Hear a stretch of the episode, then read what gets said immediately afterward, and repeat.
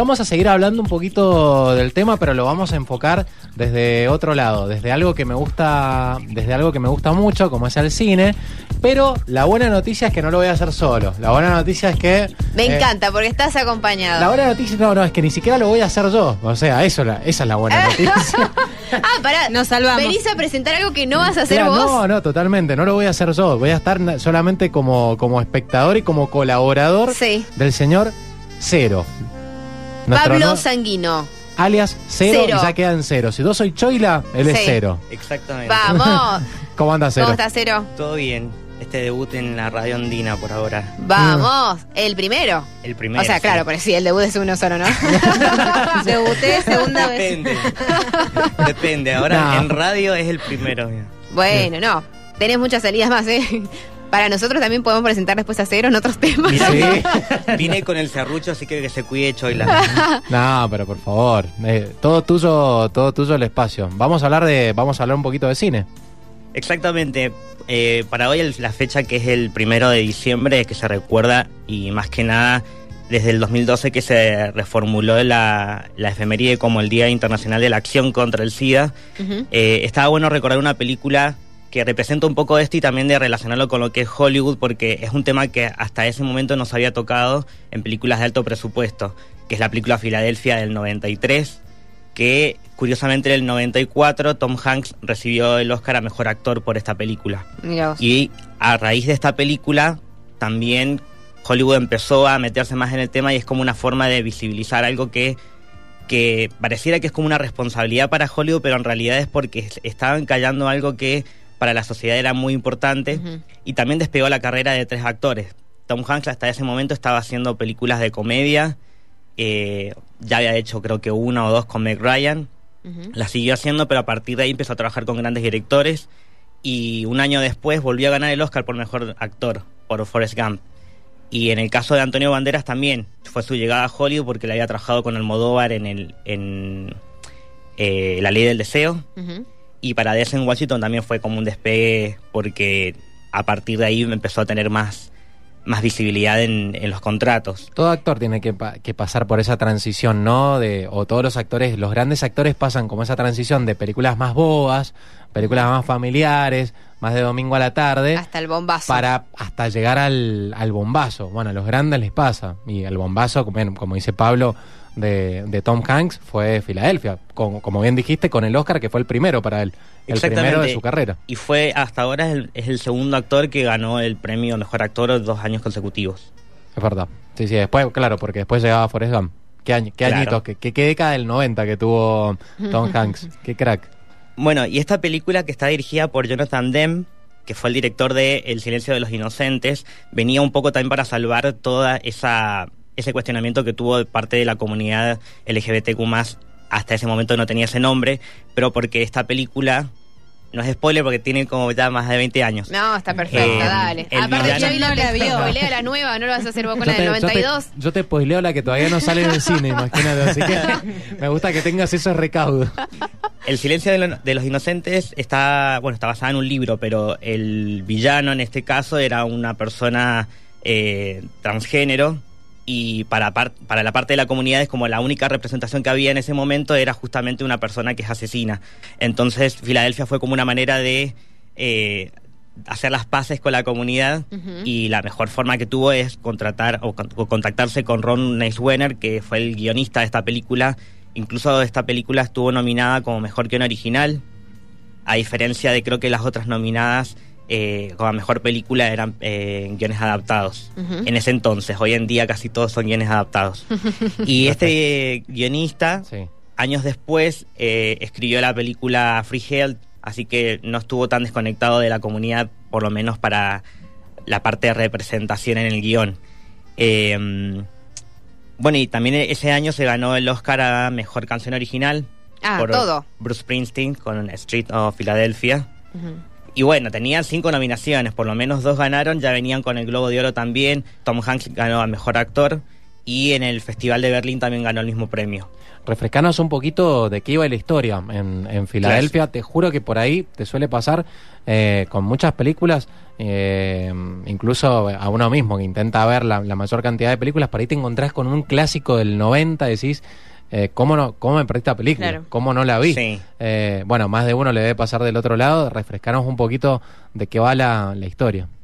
Básicamente es la historia de un abogado que eh, él está en pareja de manera secreta con Antonio Banderas, que el personaje principal es el de Tom Hanks, que se llama, a ver si me acuerdo, eh, Andrew Beckett, que mm, él trabaja en un buffet de abogados y a partir de los primeros síntomas que presenta, eh, un compañero de trabajo empieza a sospechar y descubren que él se hace el testeo y da positivo de, de, de VIH. Eh, ya estaba avanzada la enfermedad, entonces por eso veía como manchas en la piel, en la cara, y no lo podía ocultar. En ese entonces, no, obviamente, que no, no se tenía la misma, el mismo tratamiento que existe hoy en día. Y mm, la empresa para la que él trabajaba lo terminan echando, hacen como una tramoya de, de como que fue por culpa de una incompetencia porque él tenía que presentar un caso y se había perdido toda la investigación, después él lo encuentra, pero dijeron que por, por, esta, por este fallo lo iban a echar cuando él se dio cuenta de que en realidad era porque lo estaban Su causa discriminando. de salud, sí. Claro, lo estaban discriminando, entonces él recurre al personaje de Washington para que, que también es abogado, para que le- eh, lo ayude a demandar a la empresa. ¿Qué escena esa? Eh, recuerdo la, la escena, no, no la volví a ver, eh, no hice la tarea, Pablo, pero recuerdo esa escena de- del saludo con, con el personaje de Denzel Washington, que él es un abogado homofóbico además, Sí. y, que el tipo no lo quiere saludar, el tipo no, lo quiere, no le quiere dar la mano, no lo quiere, no, no lo quiere tocar. Claro, por la misma ignorancia. De todas formas, es, me parece que fue un acierto con el, con el casting porque el personaje después termina empatizando con, con, el- con este Sí. personaje de Tom Hanks porque desde la misma opresión que tiene la comunidad afroamericana entendió, eh, ¿cómo se llama? John Miller, el personaje de Denzel, entendió que la, esa discriminación eh, estaba afectando de diferentes formas en la sociedad y él como dijo, "Ah, ok, hay cosas que yo no entiendo, tengo que, tengo que investigar porque se dio cuenta que hay, por ejemplo, que se, se reencuentra en la biblioteca, estaba Tom Hanks tra- tratando de, de llevar el caso él solo, y ahí se cruzan y ver que también lo discriminan a ellos dos por igual, y es como ahí empezó Sí. a entender y decir, ok, algo, hay que hacer algo acá. Es como que está el, el primer clímax de la, de la historia y que es lo que un poco se juzga hoy en día con ojos del 2021 de lo que pasa en la película, de que eh, ese entendimiento tan rápido que pasa, de que la familia de- del personaje principal lo comprende todo el tiempo y que el único villano acá es eh, esta especie de machismo que tenía en, en su trabajo que sigue Claro. sucediendo hoy en día. Sí, sí, la gente sigue siendo discriminada por, por, por esto mismo, que, que vos decís, mira, nos, nos llegaba un mensajito por acá, eh, bueno, alguien que puso era Filadelfia, nada más, alguien que mandó ese mensaje, calculo que, que se, nos, se nos fue el internet o algo y, y seguía. Sí. Eh, bueno, dice, dice, hay que romper con los estigmas de B- VIH-fobia eh, y tener empatía con las personas que transitan la enfermedad. Bueno, gracias a, no veo número, Nacho, que nos, que nos deja el, el mensaje en, en general. Bien, tengo un dato, eh, Justin es de Pisces, porque sería el dato de por si no lo sabían. Dale. Eh, cuando Tom Hanks recibió el premio de mejor actor en los Oscars, eh, él agradeció en el discurso a su profesor de teatro de la secundaria y dijo que gracias a él había podido construir este personaje, gracias a él y su pareja. Y fue como una manera de sacar del closet a su profesor en un discurso de los Oscars. Mira vos.